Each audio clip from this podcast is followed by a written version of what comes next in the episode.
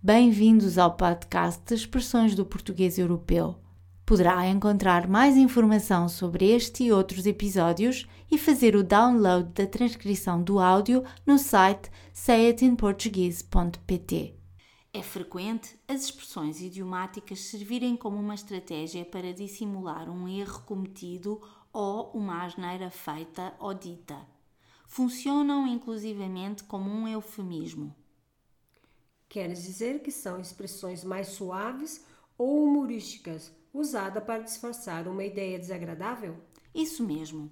As expressões desta semana são um bom exemplo disso. Imaginar alguém a meter os pés pelas mãos, ou melhor dizendo, a trocar os pés pelas mãos, ou a tentar usar os pés para fazer as mesmas coisas que as mãos fazem, ou vice-versa, é bastante cômico e, consequentemente, uma maneira humorística de descrever uma atrapalhação. A sociedade é feita de regras e é impossível não as quebrarmos acidentalmente por desatenção ou simplesmente por sermos descuidados. Reconhecer que fizemos ou dissemos algo errado ou ofensivo não é fácil e, portanto, recorrer a uma máxima ou sentença torna a admissão da nossa culpa mais simples. Tens razão.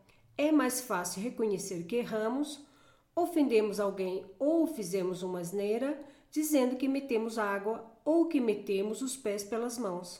A água é um bem precioso, mas quando é demais, pode causar danos materiais graves e frequentemente dispendiosos. Como quando chove excessivamente e os rios transbordam e há cheias, ou simplesmente quando deixamos uma torneira aberta e provocamos acidentalmente uma inundação em nossa casa e, possivelmente, na dos vizinhos.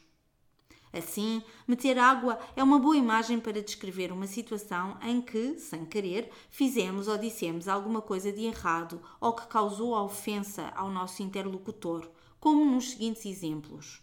Acho que meti água. Por quê? Disse ao Pedro que estava ali uma tipa antipática à procura dele e parece que a senhora é a, no a nova namorada dele. Já meti água. O André pediu-me o telefone da minha amiga e só depois de lhe ter dado o número é que me lembrei que ela me pediu para nunca dar o número dela a ninguém. Aquela rapariga é uma desbocada. Nunca pensa antes de falar e por isso está constantemente a meter água. A sentença meter os pés pelas mãos também pode ser usada para descrever uma asneira que dissemos ou fizemos. De facto, as duas máximas podem substituir-se uma à outra e o significado da frase permanece o mesmo. Os exemplos dados para a expressão meter água continuariam a fazer sentido se usássemos a sentença meter os pés pelas mãos, pois em todas aquelas situações estamos a descrever um erro cometido ou uma asneira feita. Para além de descrever um engano, o coloquialismo meter os pés pelas mãos também pode descrever uma atrapalhação ou confusão acidental, como nos seguintes casos. Comprei o último livro do Mário Zambujal para oferecer à Celestina no aniversário dela. Era o que ela queria, não era?